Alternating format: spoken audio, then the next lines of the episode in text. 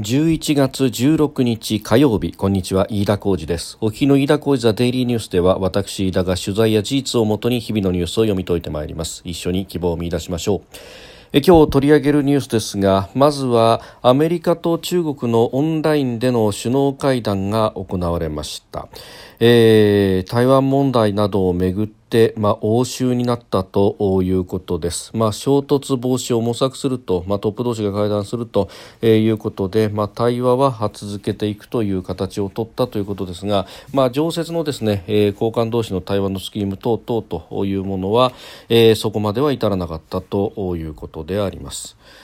えー、それからあガソリンの高騰について、えー、政府が対策を、まあ、練っていると、まあ、それが補正予算の中にも、まあ、あの経済対策の中に盛り込まれるということが言われておりましたけれども、えー、石油の元売り各社に対して補助金を出すという方針を固めたということであります、えー、リッターあたり170円を超えた場合に、まあ、リッターあたり5円を上限にして補補助金を出すということだそうです。えー、そして、えー、もう一つがあロシアが、えー、ミサイルで、え、衛星の破壊実験を行ったということで、まあ、破片は国際宇宙ステーションの近くを通過するということで、え、就寝中の飛行機を起こして、え宇宙船内に退避をさせたというような事態になったということであります。えー、収録しておりますのが11月16日日本時間の夕方6時40分というところです。すでに東京の市場閉まっております。日経平均株価の終値は、えー、昨日と比べ31円32銭高、えー、2万9808円12銭で取引を終えております、えー、小幅あ本当に小幅0.11%の上げということですけれども、えー、4日続伸となりまして終値としては9月28日以来の、えーえー、およそ1ヶ月半ぶりの高値水準ということであります。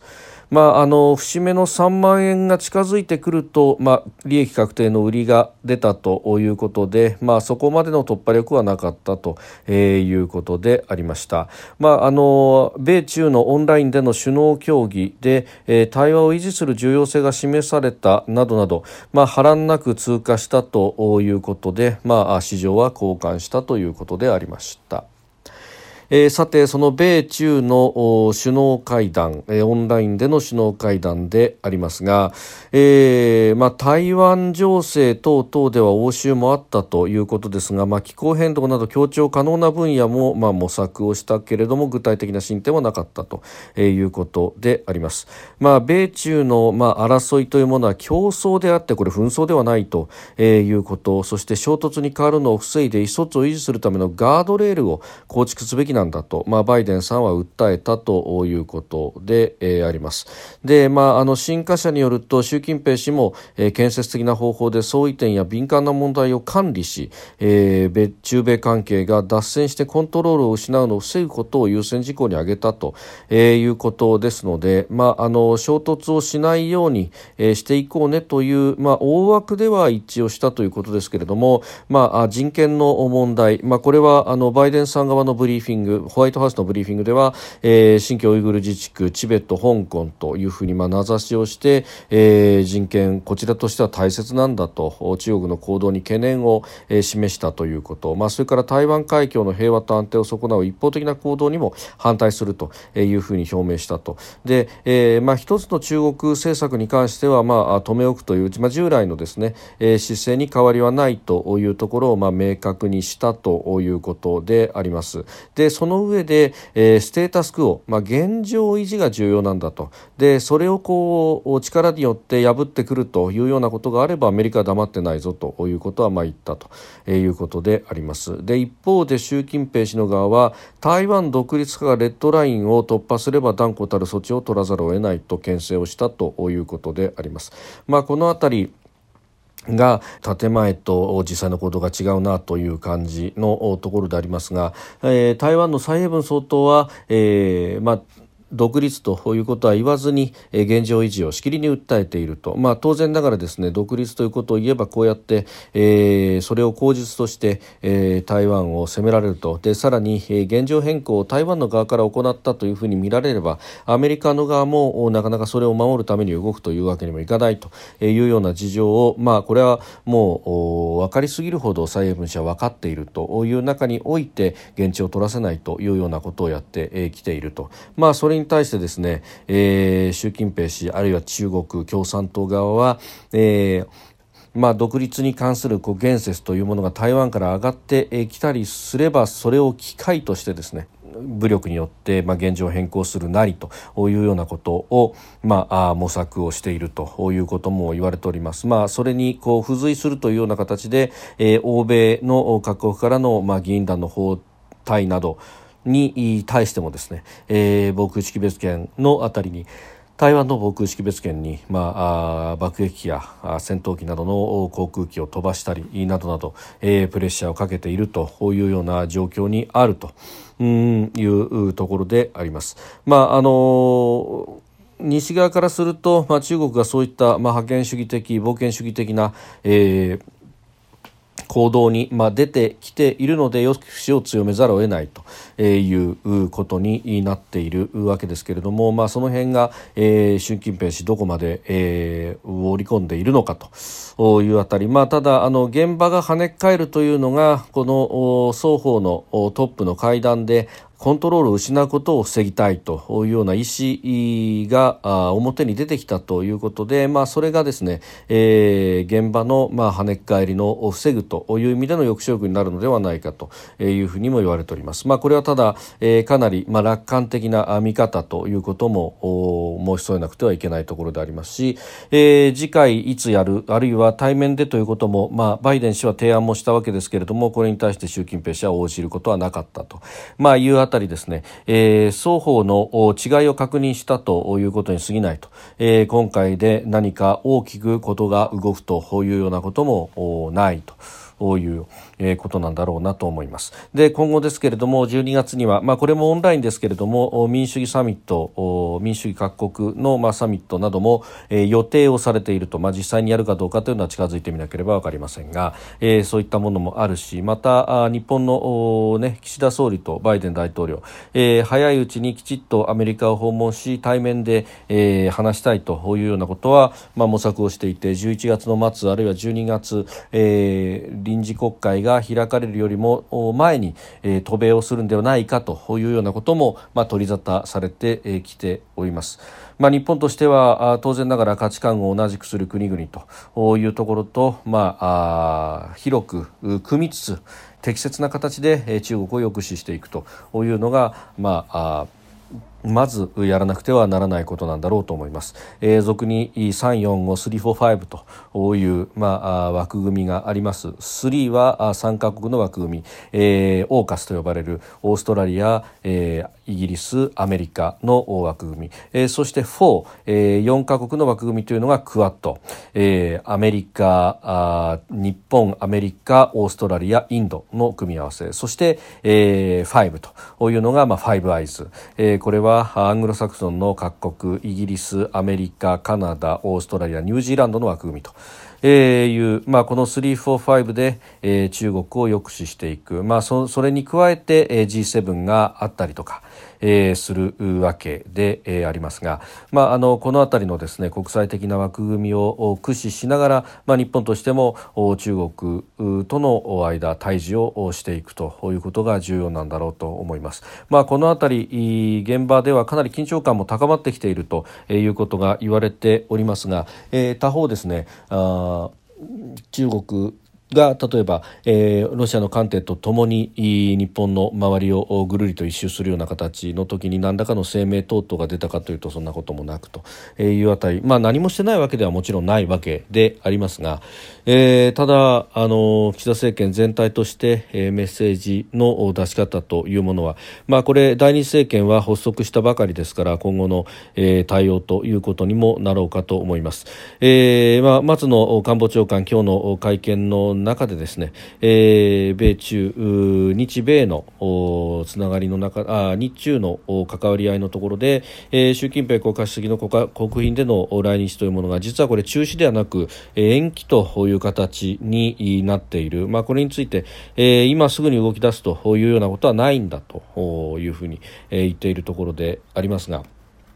まあ、あのこのタイミングで、えー、やるということは、まあ、あタイミング的にも適切ではなかろうというところなんだろうと思います。まあ、ただ、この国賓来日というのは、まあ、カードとしては強いというようなことも言われておりますので、まあ、うまいこと使うというか、まあ、ペンディングし続けるということによってより希少価値を高めるというようなことも手なのではないかと思うところであります。えー、それからですね、えー、国内の経済の話なんですが、まあ、先日、昨日ですね、GDP の、えー、国内総生産の一速報7、9月分が出ましたが、まあ、国内の内需は非常に冷え込んでいる。特に、えー、個人消費の部分というのは相当に冷え込んでいることが分かったと。まあ、あの、その一端としてですね、えー、原油価格の高騰というものは、まあ、言える。特に、えー、地方部においてですね、えー油価が上がってくるガソリン代であったりとかあるいはこれから冬のシーズンを迎えますと、えー、灯油代もバカにならないと、まあ、この辺りが非常にいい問題となってくると、まあ、可処分所得を押し下げてしまうということで、えー、内需を拡大させようとしても結局それがままならないということになってまいります。でこれに対してですね、まあ、野党も提案をしておりますし私もこの、えー、番組の中でも申し上げました、えー、ガソリンに対しての暫定税率これを100リッター160円を3か月連続で超えてくるなどの条件で解除する、えー、暫定税率を一時的に、まあ、ストップさせるトリガー条項というものがありますが、えー、これが2011年3月11日東日本大震災が起こりその復興ということで、えー、復興財源とするような、ところもあって、えー、それ以降、えー、このトリガー条項の凍結というものがずっと続いております、えー、別途立法しなければこのトリガー条項は解除できないということになっておりますけれども、えー、これがもう10年以上ずっと凍結されっぱなしになっているということで、えーまあ、あのここをですね、えーまあ、25円ほどこの暫定税率の部分が上乗せされているということで、えー、これをですね、えー一旦、うん、トリガー条項を使うことによって、まあ、リッターあたり25円の引き下げが可能になってくると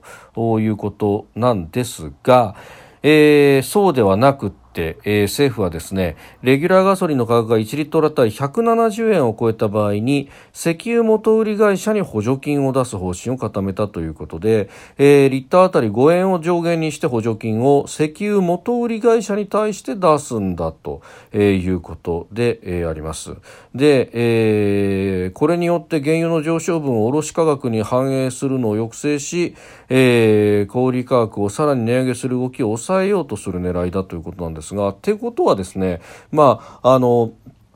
せいぜい聞いても値段の据え置きとそもそも高いんだというところをどこまで理解してるのかというと全くこれは理解してないだろうとえいうことであります。まあ、あの松野官房長官はですね今日の会見の中で、えー、この暫定税率の引き下げ、えー、に関してトリガー条項の凍結解除に関してはですね適当ではないとで、えー、ガソリンの買い控えやその反動による流通の混乱国地方の財政の多大な影響などの問題があるというふうに指摘をしたということですが、まああの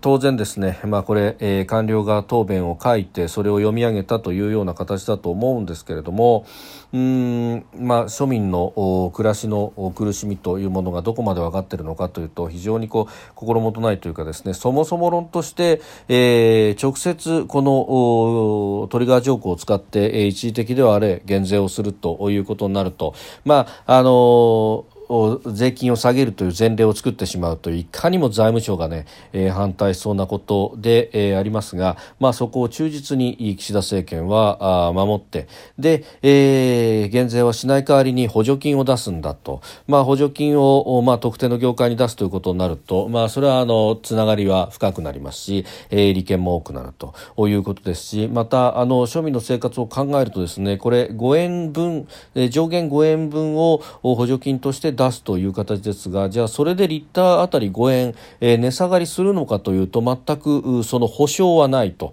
いうことで、えー、ありますので、まあ、あのせいぜい今あるガソリン価格が据え置きになるだろうとあるいは2、3円下がるということはあるかもしれませんけれども、まあ、あ全体としてはそんなものと、え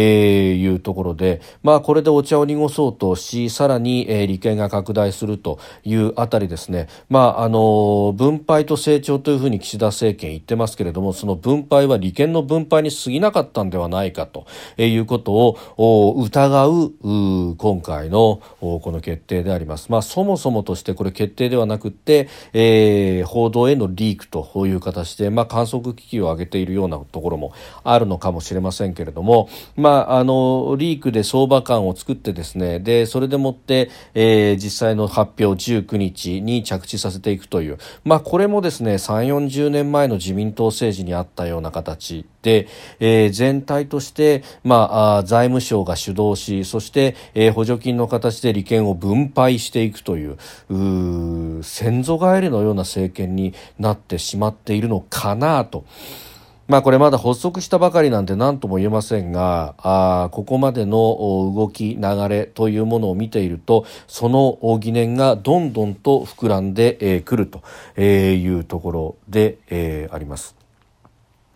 まあ、あの確かにね、えー、このトリガー条項は別途立法措置が必要ということになると、えーまあ、国会で時間がかかるというような、まあ、言い訳も出てくるんでしょうけれどもこれあの野党も提案をしているというものであります、えー、維新や国民民主党はあこのトリガー条項の凍結解除を提案をするということを言ってますし、えー、そこにですね、まあ、あの与党があの適切な形で乗っかっていけば十分に、えー、早期成立もあり得ると。というか、まあ、与野党ともにこれ反対する理由がないだろうと。反対するとなるとそれはあの利権の維持であるとか、えー、まあ庶民の生活を無視であるとかということに、まあ、他ならないだろうと思うんですけれども、まあ、あの流通の混乱とかですね、えー、取ってつけたようなことを官房長官もおっしゃってますけれども具体的になどんな混乱が予想されるのかと、えー、買い控えと言いますけれどもそもそも論として高いものは今買えないという状態になっているところで、えー、買い控えが果たして起こるのかどうか。などなど、えー、そして国地方の財政の多大な影響というふうに言いますけれどもそもそも暫定税率も含めてですね、えー、ガソリン代の半分以上が半分が税金だっていうその構造しかもその二重税率のような形で全体に消費税がかかるというこの構図そのものがおかしいじゃないかと税金に税金がかかるわけですから。えー、その辺をですね、まあ、無視をして、えー、現状を変えることによって混乱が生じると、まあ、現状は変わるんですから多少混乱は生じるかもしれませんけれどもそれが国民生活に良い方に回ればいいと、えー、いうふうに思うんですけれども、えー、まあ利権の現状維持というものに終始するのかうん本当にですね、えー官僚天国の政権になっているのかという疑念が、えー、尽きないところであります。えー、それからですね、えー、ロシアがミサイルを使った人工衛星の破壊実験を15日に行ったというふうにブリンケン国務長官が15日声明で明らかにしました。えー、アメリカの航空宇宙局 NASA によると衛星の破片が国際宇宙ステーションの近くを通過したということで、えー、就寝中の飛行士を起こして、えー、日本の実験と希望などに通じるハッチを閉じさせたということであります、えー、飛行士はおよそ2時間、えー、接続されている宇宙船内に避難をしたということです、まあ、この衛星の破壊実験インドもやってますし中国もやってますし今回ロシアもやっているということで、まあ、それぞれで発生したこのデブリという宇宙ゴミが、えーえー、まあ、ものすごい速度で、えー、衛星等々の周りを通過していく、まあ、小さな破片であってもですねものすごい速度だけに当たってしまうと大変なことになるという、まあ、映画「ゼログラビティ」の世界のようなことになってしまいかねないとえいうところで非常に危険であるということが言われております。でまああの日本はマジカム等を使ってという、まあ、衛星のドッキング等の技術というのも非常に優れているというふうにされている、まあ、この部分がですね宇宙ゴミの回収等々でも役に立つんじゃないかというふうにも言われております、えー、ここら辺はぜひとも積極的に、まあ、日本やるべきだし、えー、そうしてですね、えー、ゴミの回収をやれる技術があるということは逆に言うと、えー、近くにある衛星をですね、えー、まあ敵国の、まあ、仮にですけれども衛星などがあった場合にそれを取り除く等々ということもできる技術の高さというものにもつながっていくものであります。まあ、あの日本は宇宙の平和利用という建前の下で、えーまあ、文部科学省所管の JAXA 等々がやってますけれども、まあ、ただし結局のところ、まあ、こうしてですねもう宇宙も覇権争いの中にも組み込まれてしまっているという厳然たる事実があるとでその中で、まあ、日本はポテンシャルとしては非常に高いものを持っている、えーえー、可能性を秘めている、えー、国でもあるというところ、まあ、あくまで平和利用の建前ですよという中において、えー、技術をどんどんと磨いていく。それはロケットの技術、えー、物を運搬する技術もそうだしまじ、えー、ロボロボットアーム等々の、えー、除去をするゴミを取り除く等々の技術もそうだしと。さまざまな形で、えー、やることがあるのではないかというふうに思うところであります。飯田小泉デイリーニュース月曜から金曜までの夕方から夜にかけてポッドキャストで配信しております。番組ニュースに関してご意見感想飯田 TDN アットマーク Gmail.com までお送りください。飯田小泉デイリーニュース。また明日もぜひお聞きください。飯田小泉でした。